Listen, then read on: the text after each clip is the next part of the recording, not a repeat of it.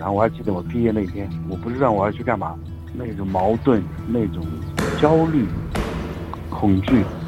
上世纪九十年代中期，高校毕业季的一天，西南民族学院校门口，一个年轻人在那里呆呆站立了很久。我在成都，因为那时候我已经在酒吧里可以挣点外快了，但是我要回去的话要上班嘛，嗯，上班是铁饭碗，你知道的。对我们那个时候的人来讲，是一个特别特别重要的事。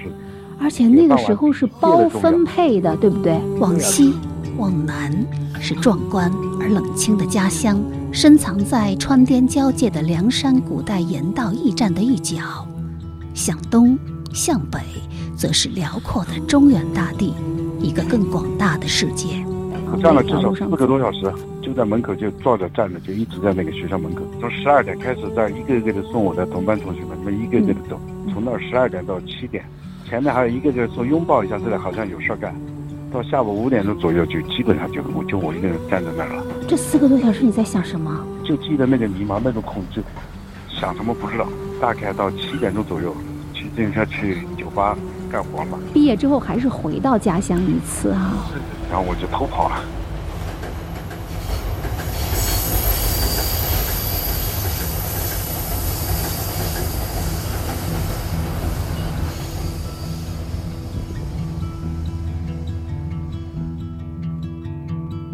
又是二十多年的时间过去了，他的家乡县城因为兴修二滩水电站，已经永久的淹没在水下。他的凉山同胞至少有一百万年轻人背井离乡在外打工，他在他们脸上看到了同样的迷茫，同样的恐惧。致我的迷茫兄弟，在我听来几乎是像。像在塞维利哥听那个弗拉明戈听笙歌一样的那种感动，带给我的是，因为我们这个年龄，特别像我这样的人，其实很多了，就来自边远地区的，碰上了人类历史上最大的一次变化，在这么巨变的时代，你单个的个人你是没有办法的，对吧？整个时代就像洪流一样，你不过是被夹在其中，没办法选择。二零一九年，声音碎片乐队主唱马玉龙完成了这首。献给他的大凉山彝族同胞的歌曲《致我的迷茫兄弟》，优美苍劲的旋律，饱含醒思的歌词，敲击人心的鼓声，汇聚成一部属于他的家乡的安魂曲。他也在这首歌里回归西南之南，并完成了从个体到群体，从小我到他者的一次彻底的转换。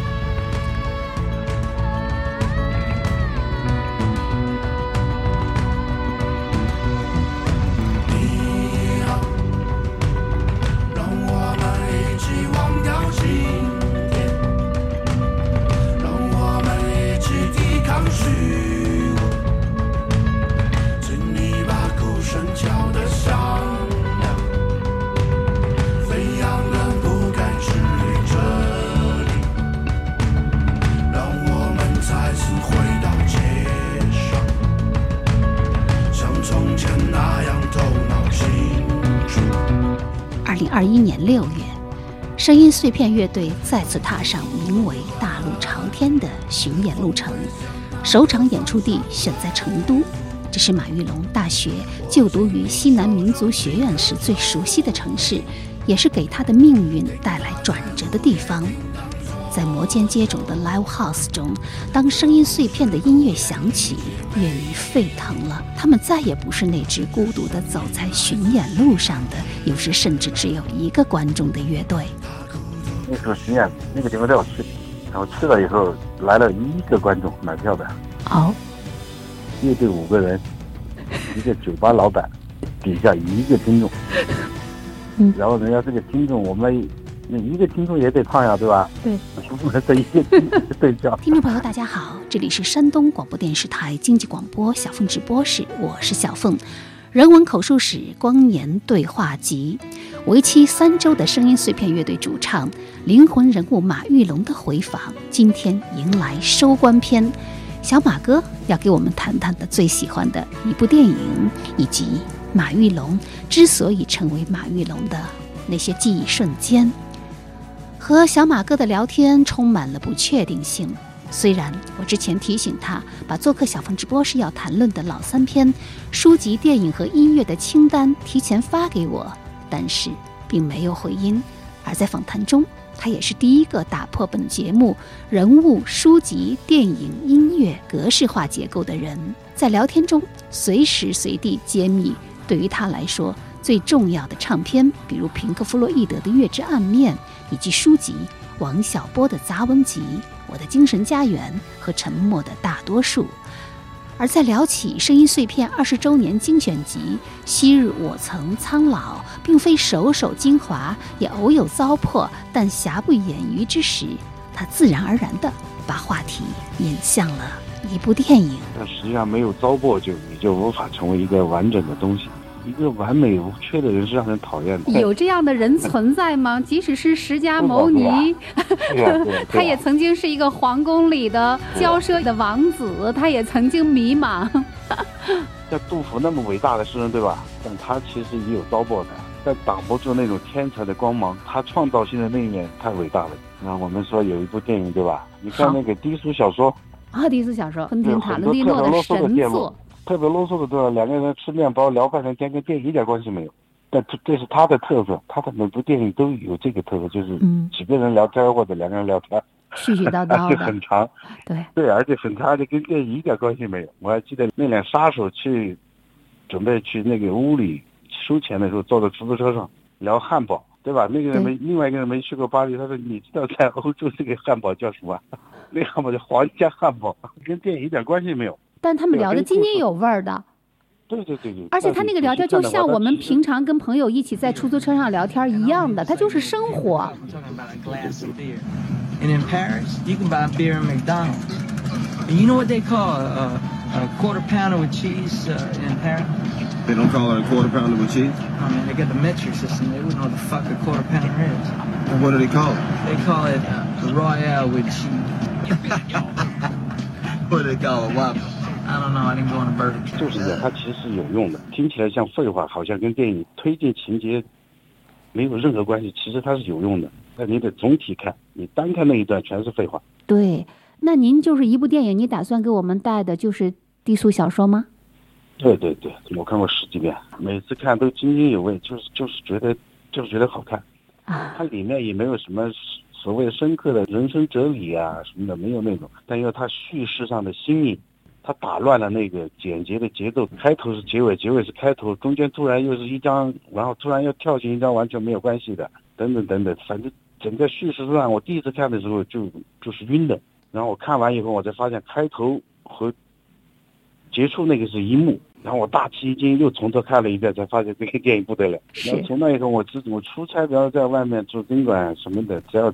电视里有这个，我就忍不住看。那低俗小说的话，你看了十遍啊，我真的甘拜下风。我大概有看过两三遍吧，但是最后一次看也离现在时间很久了，所以很多情节也记不太清了啊。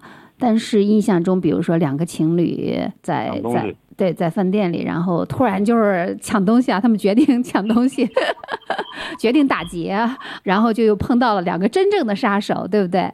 完了之后就是各种跳跃，各种循环，一环扣一环。然后中间有一段比较经典的情节，就是黑社会大佬把自己的情妇托付给了，就是乌马尔·瑟曼托付给了约翰·特拉沃尔塔，对不对？然后让他来照顾。一段时间吧，然后就他们两个人之间发生的一些故事。呃，当然所有的人都知道那个经典啊，而且还被做成了表情包，就是他们两个人一起跳妞妞舞。Ladies and gentlemen, now the moment you've all been waiting for, so world famous Jack Rabbit Slim's Twist Contest.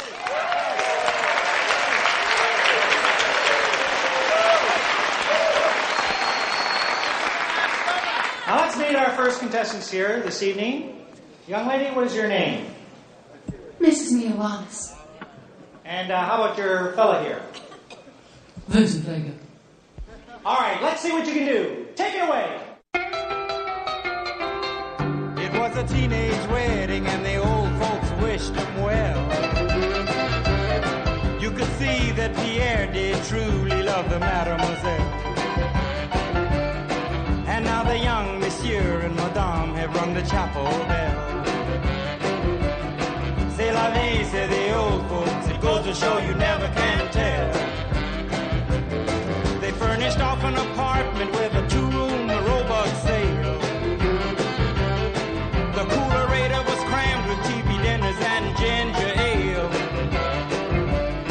But when Pierre found work, the little money coming worked out well. La vie, say the old folks. Goes to show you never can tell. They had a hi-fi phone, oh boy, did they let it blast. 700 little records, all rock, rhythm, and jazz. But when the sun went down, the rapid tempo of the music fell. C'est la vie, say the old folks. It goes to show you never can tell. They bought a souped up chitney, was a cherry red 53. And drove it down to Orleans to celebrate their anniversary. It was there where Pierre was wedded to the lovely mademoiselle.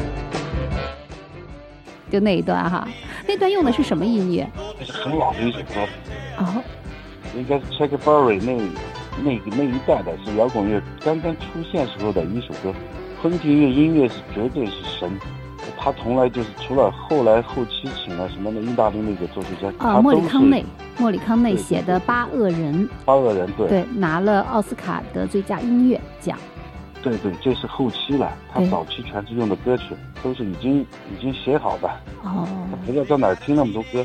我看过他的一个访谈，他其实有大多数他电影的灵感段落都来自歌曲。他听了某首歌，他才开始构思这整个电影情节，然后碰到另一首歌，然后他用歌曲把这所有的东西串起来。他的电影人生绝对了不起。我经常单独听，我跑步的时候单独听他的电影人生，最喜就他选那些歌太经典了，基本上而且都特别冷门。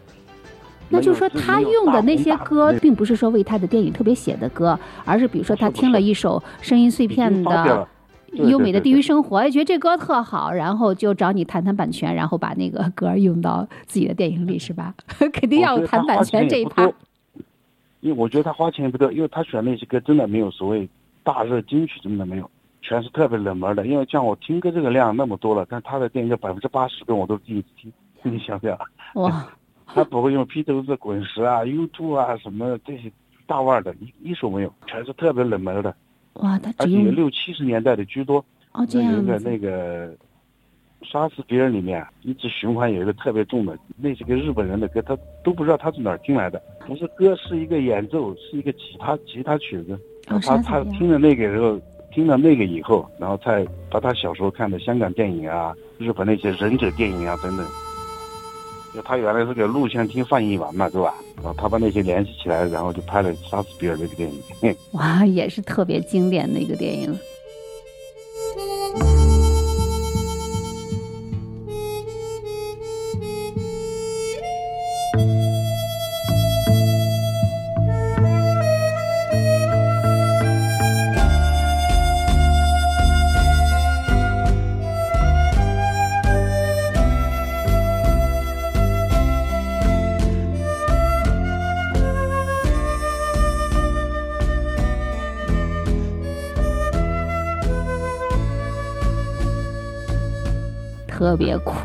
电影啊，他电影少啊，基本上但是每一部都是经典，太棒了。像被解放的江歌，还有太好看了。哎呀，太好看了，真的！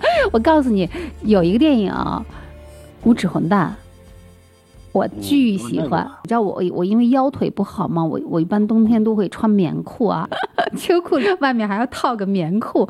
然后我就在看昆汀的电影的时候，就就隔着棉裤能把自己的腿拍肿，你知道，就那种感觉。你在无耻混他把希特勒给炸了。对，而且是在一个歌剧院里啊江。歌里面，嗯，江歌里面一个黑人是个神枪手，对而且把白人灭的到处都是，对吧？对，实际上在在那个时代这是不可能的，一点可能性都没有。你要把希特勒炸死，那可能性一点都没有，这个事儿没有发生过。但是他的电影里让它发生了，在无耻混蛋里，希特勒真的被炸死了。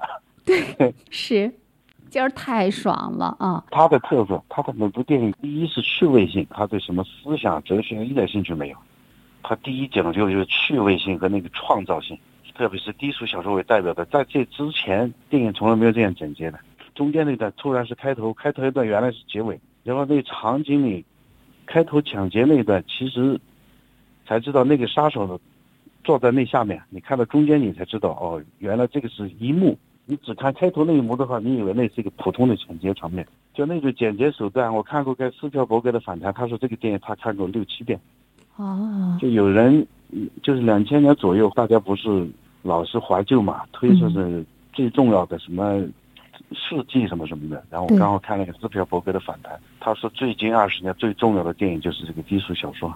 对对对，因为它是一种革命，不再从 A 到 B 再到 C 再到 D，不再这样的结构了。它可以是 D 是开始，然后 A、B、C 随便乱插。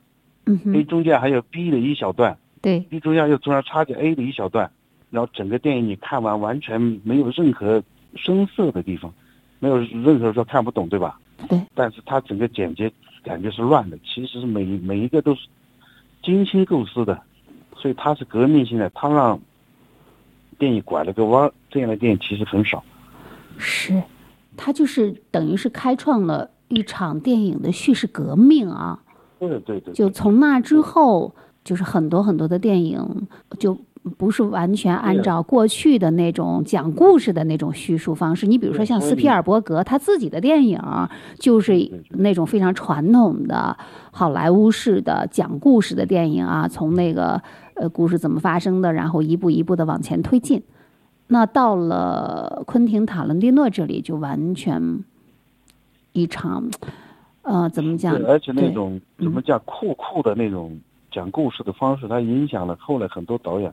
比如，英国那什么盖里奇，对吧？对，盖里奇两杆大烟枪。但其实他所有的基础都来自于昆汀的低俗小说，虽然他玩的好像更酷更炫，实际上基础就在那。对，我觉得中国宁浩什么的，那个疯狂石头什么的。对对对，宁浩的疯狂的石头票房冠军啊，那年。其实它的根都在昆汀啊。对，没错没错。但如果再往前追的话，是不是像昆汀他也有师承啊？像那个安东尼奥尼，安东尼奥尼的《放大》，还有我特别喜欢的一个电影叫做《暴雨将至》，是一个就是哪个马其顿的，对马其顿的，对马其顿那个《暴雨将至》。也是那种就是打破了线性的那种叙事结构的电影啊，都特别特别的棒。哎，还有一个电影我特别喜欢的啊，我们现在慢谈。我不知道小马有没有看过，你估计也会喜欢，叫做《穆赫兰道》，大卫林奇的。哦，那我肯定看过。就那个电影也很烧脑。那个电影是晦涩。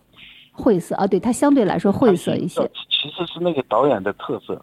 嗯。大大卫林奇，他所有的电影都是这样，差不多。他还是比较悲哀的那种电影，嗯，很黑暗。对。然后呢，他这个人其实也是个乐手。哦，大卫林奇 也是乐手啊。对，他后来还组了个乐队，哦，还出了一张专辑，我还听过。但做音乐他确实没有天分，确实是每个人有自己的天分。哦。很玩笑。哎，昆汀塔伦蒂诺有没有组乐队？没有没有，他不会乐器，那他就是讲故事的天才。他其实看看我们的香港片儿。看日本的忍者电影，因为录像厅那时候就这些嘛，然后就深夜的那种叫限制片、暴力片，他是看那种的。对，所以他的电影里就是也是有暴力。他肯定，对对，他肯定很讨厌那种所谓的哲学性强啊、思想性强的那些东西。他是带有反叛特征的那种人，他肯定不喜欢什么希腊导演啊、俄罗斯导演那种。他喜欢戈达尔，戈达尔也是一个乱来的人嘛，对吧？这是我看他的访谈。我亲耳听见的，他对法国新浪潮那一代，还有香港的港片，张彻啊，什么，反正七八十年代香港那些武，对对对，武打片、武侠片那种，他特别感兴趣。周润发去好莱坞，他就在机场，他作为一个普通人在机场欢迎周润发，就就跟现在的粉丝们到机场去欢迎爱豆一样，是吗？对对对对，他就周润发的粉丝，那么那么疯狂的前去。哦，这样。那当时周润发是亚洲巨星，对吧？对。好莱坞不知道他，但昆汀知道他。他看过《喋血双雄》啊，什么《英雄本色》之类的，他全看过。这是他自己说的。这太他说。周润发来来好莱坞，飞机下他就在飞机场看周老从那个飞机上下来。没拿着本本请周润发给他签名啊，那应该不会，他只是欣赏一下偶像的风采。远远的欣赏。哟，这都是优质粉丝的行为，你知道吗啊？，对，哇，天呐，昆汀太有意思了。哦，他是这么成长起来的。对，我啊们讲到电影啊，嗯讲到音乐，最重要的对我来讲哈，嗯打开我眼界的那一张最重要。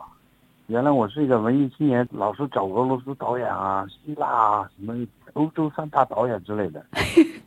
看，契斯洛夫斯基、蓝白红一定看过，对吗？我？我都看过，都全部都看过。俄罗斯那些闷片儿，睡着了也哎害怕邪足了。对对对对。塔科夫斯基的呃安德罗布廖夫那些电影啊，对对，反正是欧洲三大导演嘛，还有瑞典还有个伯格曼什么的。对，伯格曼费里尼，呃，有一个叫做三位一体嘛，三个神，就是伯格曼、呃，塔科夫斯基和费里尼吧，好像是不是他们三个呀？对，费里尼还好点，费里尼有点接近于现在的导演。费里尼我喜欢看，那三大导的我现在基本上都记不住。嗯还，有波兰那个基耶洛夫斯基，契斯洛夫斯基基，啊，契斯洛夫斯基，对我非常喜欢齐斯洛夫斯基，我曾经一度是沉浸在契斯洛夫斯基的世界里啊，蓝白红。对，就其实里面音乐也很棒。我做世界文明的阅读与行走的时候，比如说进了欧洲的教堂呀，我就会用契斯洛夫斯基的音乐。我对，原来就老看这些，直到昆汀，直到昆汀出现，他突然是感觉就是另另外一种世界，你明白我的意思吗？我明白，好像在那么从教堂走向了街头那种感觉是吗？对对，就就感觉打开窗户了，你突然发现，电影可以这么玩儿，对吧？你的眼界就打开了。像那以前，你以为电影只有艺术片和娱所谓的不艺术的片儿这个区别，其实昆汀的所有片都是娱乐片，看起来像，对吧？嗯，那不过不就是讲的杀人之类的，不就是这么个故事吗？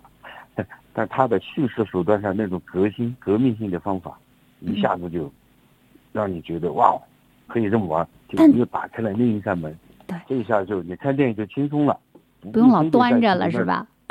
对你不必非得再去里面找什么哲学上的、什么思想上的。你说昆汀的电影有什么思想性没有吧？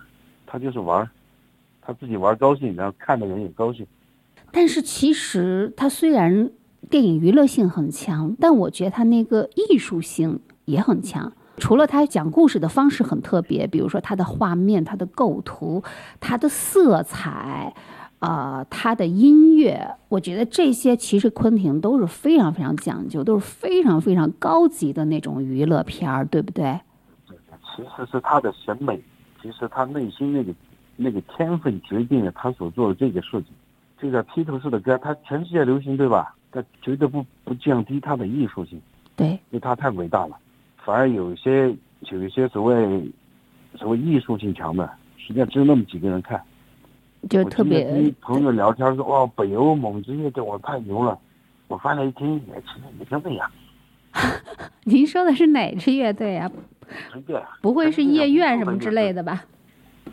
不是，这不不能指名道姓吧？但是就是无数有无数这样的乐队，但在我看来，最好的永远就是就是披头士、平克·弗洛伊德。你你整体的，要人家的乐队上面在排行榜上停留有好几年，好几年。四百七十三周还是四百七十一周？呃，是史上停留时间最长的，就是说的平克·弗洛伊德的那个《月之暗面》。对对，你这你要知道这个排行榜哦，嗯我们想象中的排行榜就是下三月的歌才在那儿，对吧？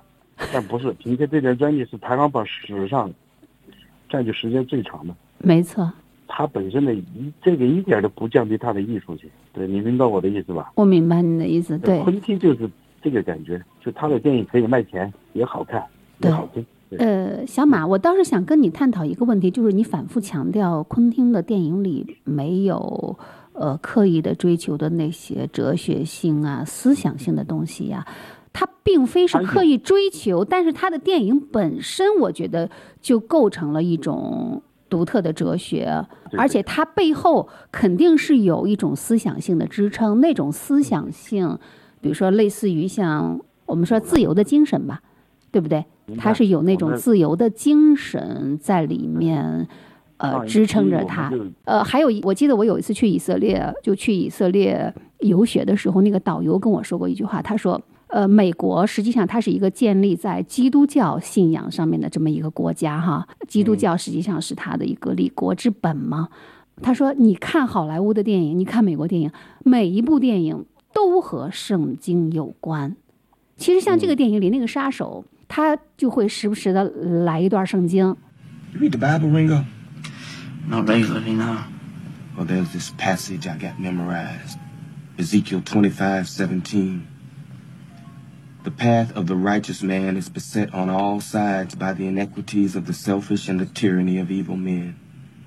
Blessed is he who in the name of charity and goodwill shepherds the weak through the valley of darkness, for he is truly his brother's keeper and the finder of lost children. 他觉得这个世界上有些所谓的电影太闷了，太无趣了，所以他要玩点不一样的。对，反正他就玩呗。而且他自己 他把这个电影叫做低俗小说，实际上他也说我要和那些所谓高雅的东西画一条界限，对不对？所谓艺术的东西我画一条界限，我自降身价，我就说我这是低俗小说。所以你如果想拿低俗去攻击他的话，其实是无效的，人家自己就说了我是玩低俗的。其实他其实是用低俗的手段把电影拍的特别高级。是。哇，我真没想到你谈低俗小说，小马哥，你为什么就不能先告诉我一下呢？这样我可以先复习一下，然后咱们俩很多细节啊就可以捋一捋。他的那个主张很清楚，他用看起来低俗的手段拍出了非常高级的电影，就这么简单。对，另外比如说像这种好玩的电影，它也有一些最基本的价值观，比如说善呐、恶呀。或者是因果呀、报应啊这些东西，命运呐、偶然呐，我觉得是不是这些东西应该在里面？比如说像那个他们说大哲学家维特根斯坦就特别喜欢看低俗小说，他就喜欢看像故事会那样的东西，因为里面就有最基本的一些价值观。所以我想，就是我们最后谈谈这个问题。这个电影就是昆汀塔伦蒂诺，他肯定。不只是一个单纯去玩个低俗，一个低俗的大杂烩啊什么的。嗯，他能在一九九四年拿到戛纳金棕榈的大奖，而且那一年就是电影大丰收，什么《阿甘正传》啊，什么《肖申克的救赎》啊，都是那一年的电影。戛纳是欧洲电影奖，它是以艺术而著称的，它是非常看重艺术标准的。他拿到了金棕榈奖，说明他在艺术上一定是有非常高的水准的，对不对？人文精神一定是很强的一个电影。所以我想听听小马，你你能不能谈谈这方面？因为你看了十遍嘛，你对这个电影的理解，对对对，理解啊，嗯，像昆汀这种电影，他用最基本的手段，貌似谁都可以拍的那种手段，然后他组合成了一个特别高级的东西，这可不是人人都能做到了。但是善恶这样的特其实特别小的判断，昆汀里面的恶人，比比如说希特勒，对吧？比方说那个江歌里面那些白人庄园主，都塑造的特别恶。对，极恶，一看就是坏人，你一看就是坏人，你都不用判断，你不用看那种所谓艺术电影，你要非得看到结尾才知道这个人恶。他的电影都像漫画一样，其实那个恶人真的就特别恶，一看就是。你看那八恶人，他就直接片名就叫八恶人。对对对对，但是他用用这样看起来简单的手段组合出了特别高级的电影。八恶人评价不是很高，就是因为他有点过于好看了，不像低俗小说那么是创造性的、革命性的。对，看起来与以前所有的电影都无关。像您说的，要是那么简单，他不会得法国那种奖。你知道，法国是最装的。他在一个最装的电影节上拿了一个最装的奖，但是他就是一点儿也不装。可能他把这个装包装的很好，伪装的很好。对对对，因为这这真的是艺术。在这以前，我们一直看的就是像《肖申克》呀、像《阿甘正传》这样的电影，这就是所谓的被叫做好的电影了。特别是对好莱坞来讲，他从来没有碰见过像昆汀这么玩的。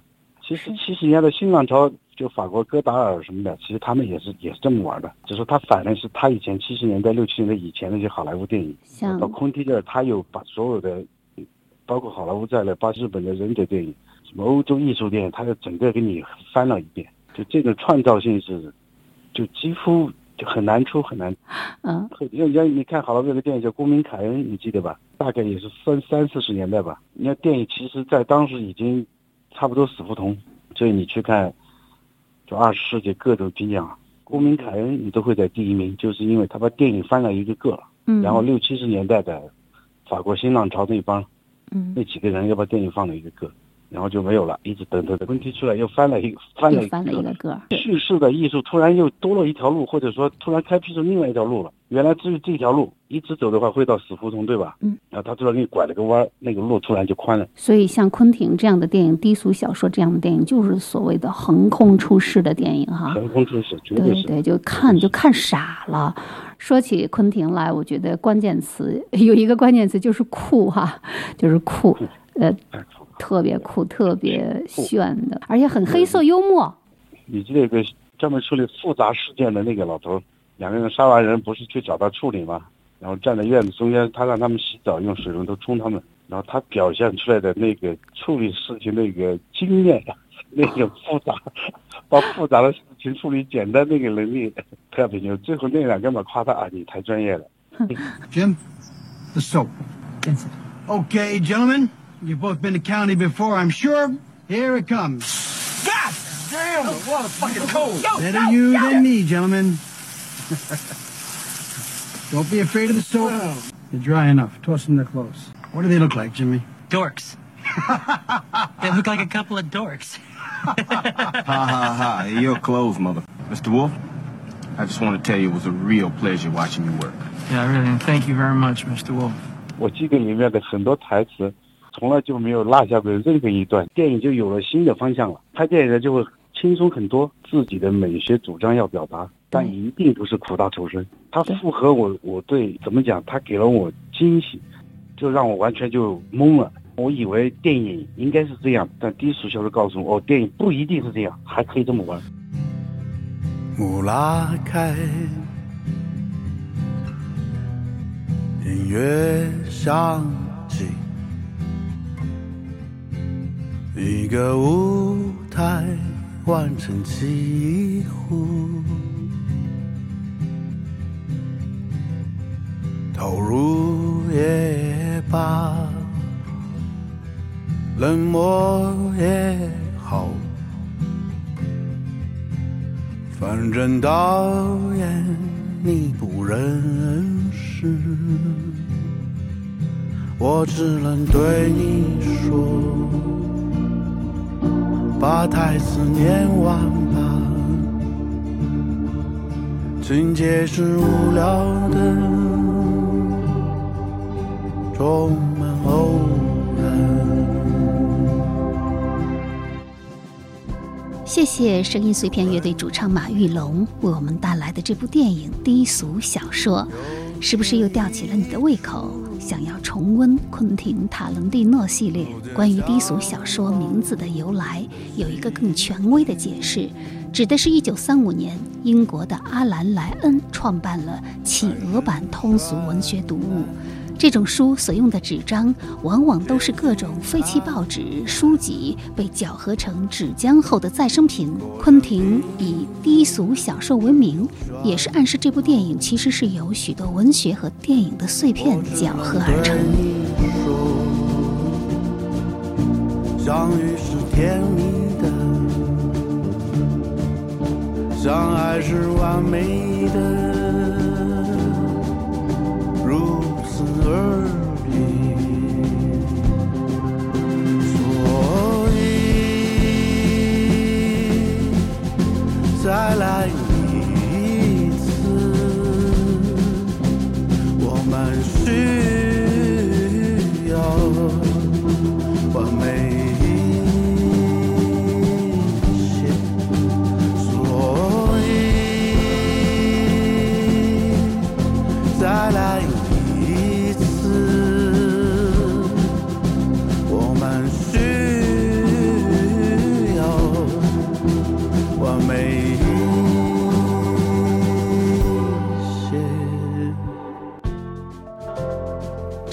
声音碎片乐队又一首好听的歌曲《黑白电影》。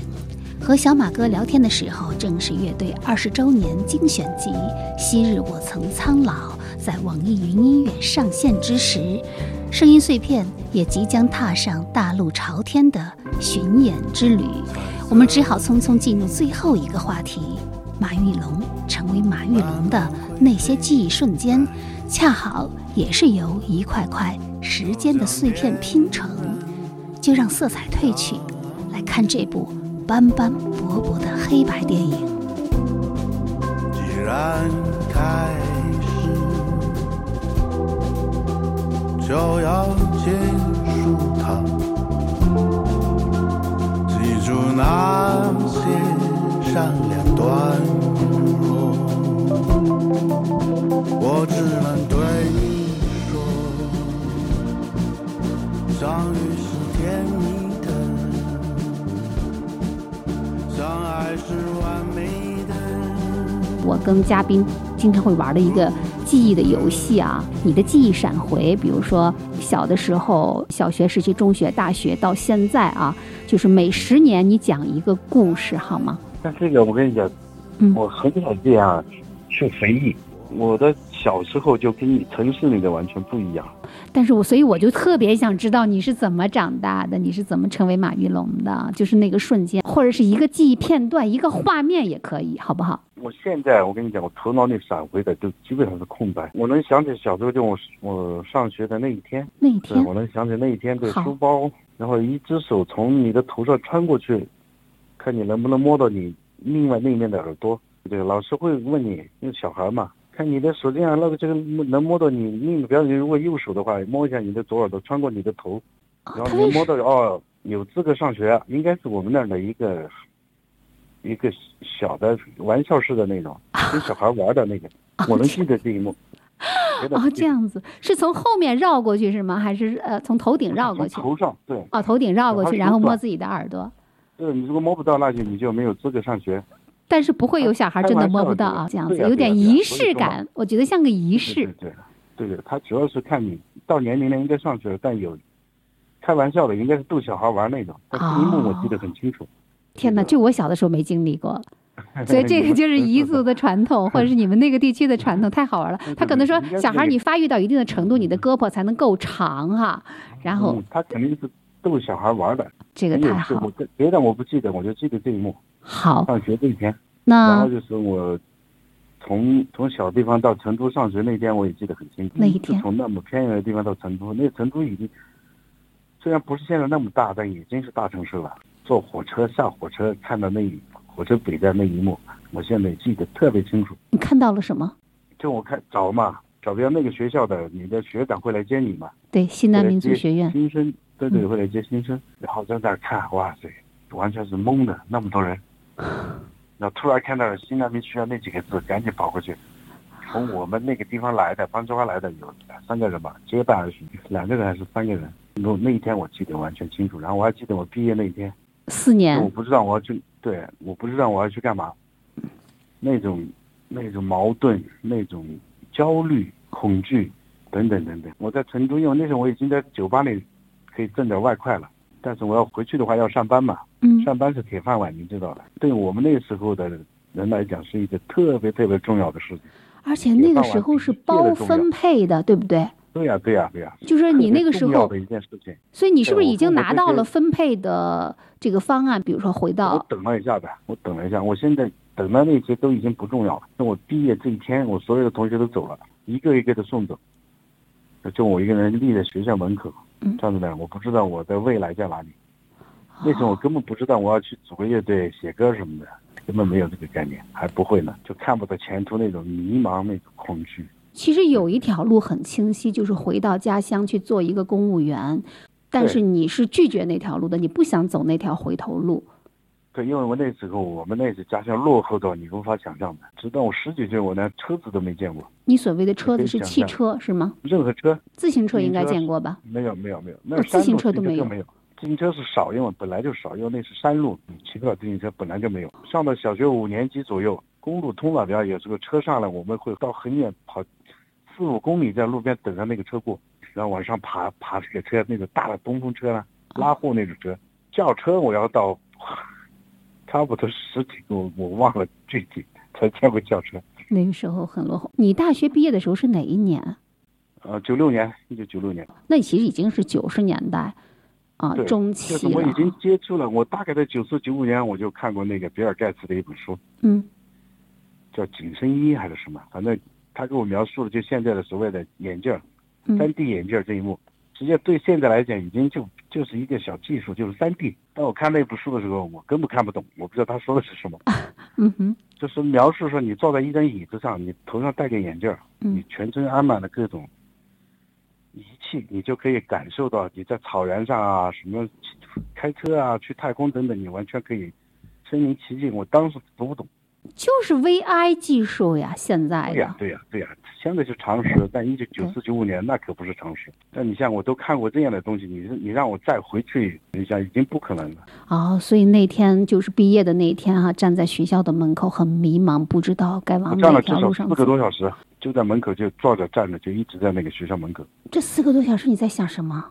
都还就是迷茫，就不知道，就就记得那个迷茫，那种恐惧，想什么不知道。大概到七点钟左右，骑自行车去酒吧干活嘛。在七点钟，我从十二点开始，在一个一个的送我的同班同学们，他们一个一个的走，嗯从那儿十二点到七点，前面还有一个个说拥抱一下，这里好像有事儿干。到下午五点钟左右，就基本上就我就我一个人站在那儿了，站了四个多小时。晚上要上班嘛，就骑自行车去上班，上了几天吧，上了十五天左右，然后也觉得这个不是一条路，然后我又回去了。回去以后，反正就等着分配工作呗。但是待在那个那么偏远落后的地方，你想想，我就待不下去了。就是毕业之后还是回到家乡一次哈、最有可能就是分到乡政府之类的去当个普通的公务员，还没分我就扛不住了，然后我就偷跑了。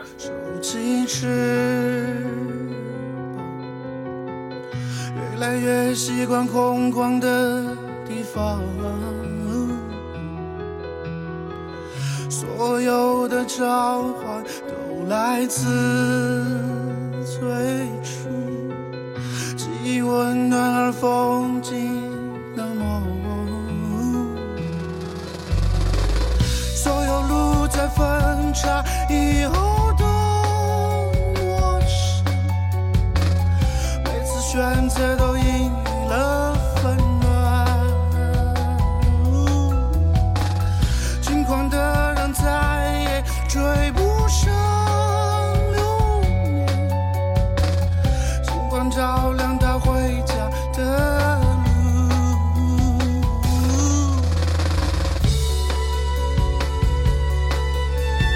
一走就这一走就二十多年就过去了。一直到现在。对后来的事儿就 不足外人道了，冷暖自知。啊，天哪！这一走二十年，人生轨迹就彻底的改写了哈。然后我们就有幸听到了声音碎片那么优美的歌。后来就跑，就直接跑北京了是吗？没回成都。我在成都混了半年，然后九六九七年正是所谓中国摇滚乐黄金时代，至少媒体宣传上是这样的，对吧？应该是北京新生还没开始啊，还没有开始。北京前先生，我到北北京新生前以后，新生前对，就是什么黑豹唐朝、什么魔岩三杰等等那鲍家街四十三，对对对，就是那时候拼盘，嗯各种嗯，拼盘，对，红星一号、红星二号，对对对，好多号嘛。对中国火啊，还有等等等等等等。因为那时候媒体对这个，反正还挺多的。没错没错，我那会儿天天在点歌节目里放张楚的姐姐、何勇的垃圾场他宣传，上是够的，真的。现在就没有这个条件。如果不是什么去年、前几年月下啊之类的话，我们真的就只能只能解散，没有任何机会。在那时候看来，那是一条路。在九六九七年看来哈，不知道后面会那么惨。然后到九七九八年，我到北京以后就开始了，就是任何媒体都不建议这个消息，也就您这样的节目，偶尔偶尔会采访一下，嗯哼，别的任何地方任何就你就再也看不见了。关于这方面的消息，乐队啊什么的没有。对，因为那个时候主流媒体都在追流行歌手，那时候也是个流行音乐的爆发期，所以像我的节目的又回来了，啊哈，那我们有饭可吃。真的月下这档节目的确是好像让摇滚乐就出圈儿了哈。虽然我这种节目在坚持做摇滚乐的节目，可是毕竟是个小众地方电台的小众的节目。那我跟你讲，小凤姐，你嗯你如果讲摇滚这个词就太狭隘了。哦，它其实就是音乐，或者你直接就是写歌的人，表达出自己态度的人。你的你节目上这些人风格各异，对，有学者，有诗人，有什么都有。对，对，他们都是就是利用手中的一点天分，嗯，表达出自己对这个世界的态度的人。对，没错。表达自己对生活的理解的人。对，对。所从事的、所选择的武器不一样。我们选择吉他，嗯，有人选择用一支笔，有人选择拍电影，有人选择这样那样。对，那终归都是这样的人。对我选择嘉宾的标准就是说，真的是那些为自由而生的灵魂，而且是没有被这个社会规训掉的一批人。对，就是渴望自由的人。对，那再到北京再给我们讲一个故事好吗？一个场面。这么些年啊，或者是乐队初创时期的一个画面，好不好？后来我跟你讲，就真的是差不多是顺理成章，基本上没有任何让人觉得难忘的故事没有了。呃，一个画面呢？我不行，我逼着你得给我点压榨你。一个画面，比如说你跟李伟的相遇，或者你跟谁的相遇，或者是哪场演出特别打动你，怎么着都可以。一个画面好吗？啊，可以可以。我们第一次组了排了四五首歌吧。然后去参加 MIDI 的第二届和第三届，我忘了。是不是就是我去看的那一届，零五年的海淀公园的那一届？不是不是，那已经是后来了。哦。你这个还早，还在 MIDI 那个学校里面的礼堂，学校的大食堂、伙食堂，只是把凳子拆拆了，然后上那个有个舞台上去演。结果我因为紧张、发抖嘛，太紧张了，第一次上台。乐队那时候其实也才排了四五首歌，然后那些歌也。其实也不行，就是噪音花园里的那些歌 是吧？对对对对对，其实也不行。嗯。然后呢，太紧张了，然后他就发抖嘛，发抖啊，就有个人出主意说：“你做几个俯卧撑，就一次缓解一下嘛。”嗯。结果我一做就做过了，那时候那么年轻，累着了，过猛，不是把腰扭伤了，直接把腰扭伤了，然后上台就直接一动不能动了。又疼，很有趣吧？这太搞笑了，特别搞笑。你现在其实，在舞台上动的也不多，你没有觉得？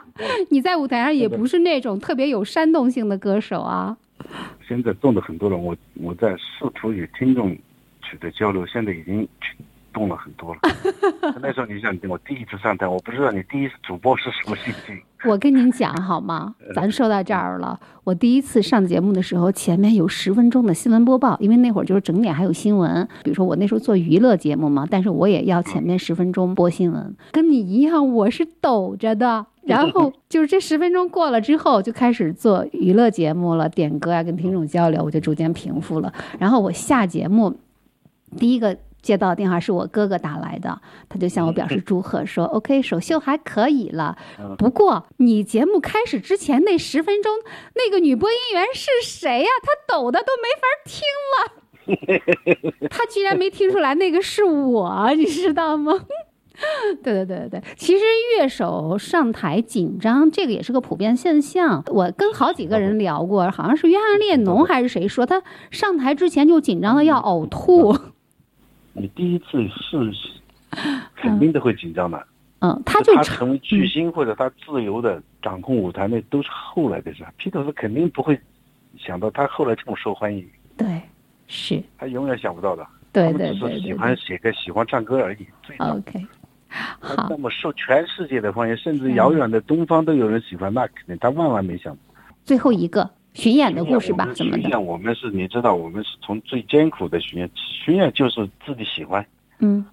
就最早那些巡演，基本上就是只够路上这点车费、吃饭、旅馆费等等，只够这点。没错，我还曾经接待过你两次巡演，你还记得吗？对呀对呀。咱们还一起吃过济南的烧烤呢。对呀对呀，所以我就您的电话我就不敢不接了嘛。哎呦，您看我，我十六年前就把你买通了，用济南烧烤把你买通。就巡演路上，你觉得你很难得。对，所以这次您再来济南，我还得跟你喝酒，好不好？来吧来吧来，可以的可以的，给讲一个哈。好。有一次在杭州，这是第一次，应该是第一次，第一次巡演的时候，在杭州一个酒吧里，我正站在台上唱歌，突然有个哥们儿冲上来。对着我的话筒，我正在唱歌的话筒哈，他没有商量说，然后上直接把话筒拿走，说谁把车停在门口开一下，肯定他也走了，但是那个他前面有辆车把他车堵住了，他他不是我们是在演出。我天哪！这一下我旁边的李伟，山东人，他急了，直接吉他一扔就把那个踢下台了。我都还没反应过来，我都还没反，哎，你接着唱。我正准备发火呢，我正准备发火呢。那时候年轻肯定要发火的。对。但是我还在，我还在没有下面还是有几个观众的，还在想的时候，李伟已经冲上去把那个踢下了舞台。我赶紧我把吉他一扔，我也冲下去，一起打起来了是吗？对对。就乐队跟跟观众打起来了，相当于是。再给你讲一个，再给你讲个观众的故事。好。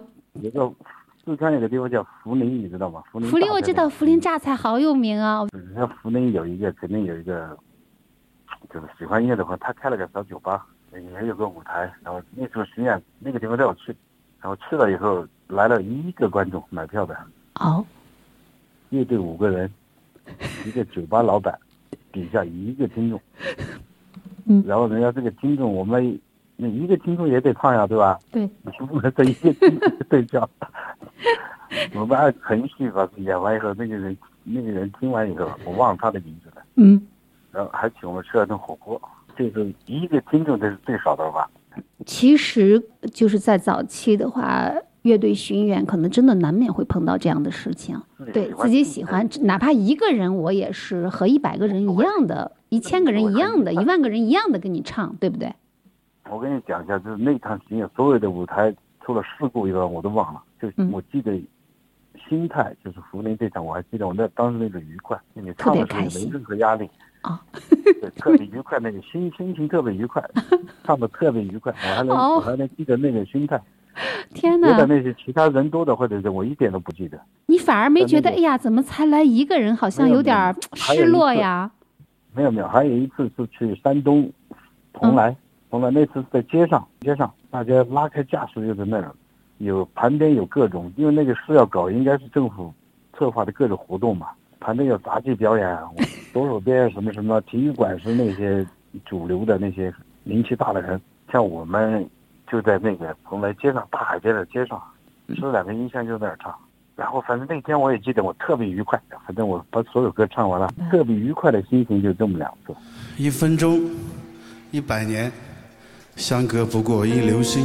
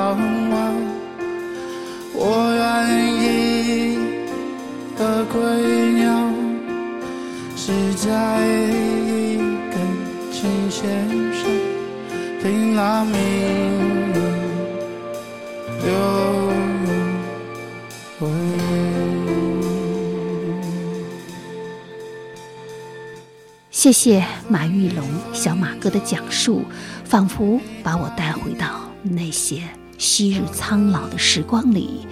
那个清晨，站在雾气缭绕的大凉山间，将手臂从头顶绕过，触摸到自己耳朵的少年，是在行一场对岁月、对未来的致敬礼吗？感谢上天赋予他歌唱的本领、写诗的本领，还有弹琴。与饮酒，而他所做的一切，也正是将声音还给耳朵。呃，再跟老马谈谈你的琴和酒，你的微微信的名字啊，叫老马丁琴。琴和酒现在是不是你生命里很重要的两样东西呢？这琴和酒在中文的语境里，它象征着自由，它并非是就是啊，琴就是琴，酒就是酒。陶渊明饮酒诗二十首，他其实不是真说那个酒，他说的是自由。那种飘逸潇洒、自由的那一面，就好像是喝了一百斤酒以后写出来的一样，是这个意思，并非是他真喝了那么多酒。你真喝那么多酒，你早趴下了，喝死 了，那那还会写？琴当然正是了，弹琴人都躲在山里面，伯牙子期、高山流水遇知音等等等等，但它有象征意义的。我写歌词的时候，遇遇到吉他，我都给它避开。我会有小提琴啊这样的词。而且我觉得琴和酒里，它的那种自由当中还有一种不确定性。比如说，像嵇康他在那个山林里，比如说玩广陵散的时候，那个音乐是非常的飘渺变幻，它有一种就是自由的呃发散的东西。酒也是对吗？你喝了之后，你就好像就是跟那个时空有一种打通的感觉。对对对，它就是这样，它象征着自由，但每个人对自由的理解不一样。那终归就是你你自己独立思考，按你的想法走就行。你的情和我的情不是一把，你的酒和我的酒不一样，你的人生跟我的人生完全不一样。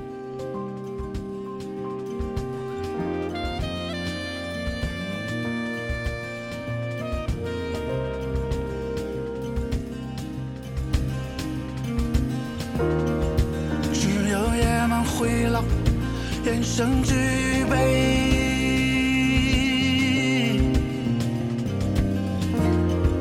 他在说什么？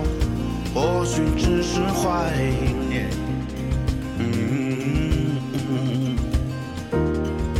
他的草原回忆，二零零零年，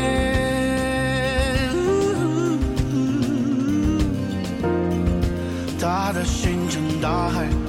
回忆中年以后，嗯。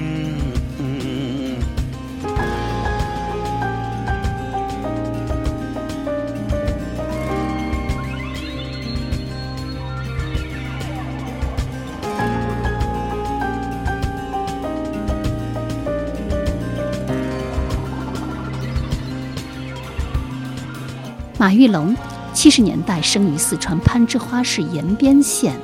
二十年前，他的家乡村落变成了格萨拉旅游区，而他熟悉的县城因为兴修二滩水电站而消失在了水下。在一篇报道中，据说马玉龙小学毕业去县城上初中，要背着一个星期的干粮，跋涉几个钟头。上高中到攀枝花则要耗费八个小时。他在攀枝花度过三年，最后考取了成都的西南民族学院。一九九七年开始了北漂生涯。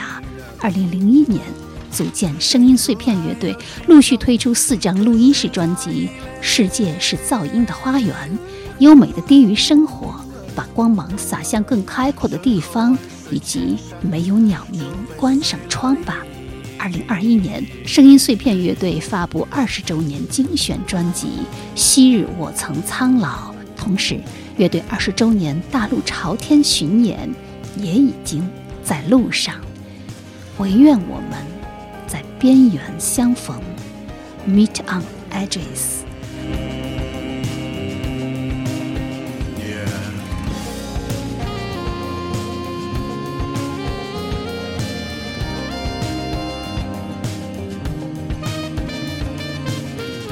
听众朋友，这期小凤直播室节目就进行到这里。主持人小凤代表节目总监王尚共同感谢您的收听。您也可以在苹果播客搜索订阅收听小凤直播室，也欢迎您关注本人新浪微博小凤丢手绢以及微信公众号凤 radio 小凤直播室。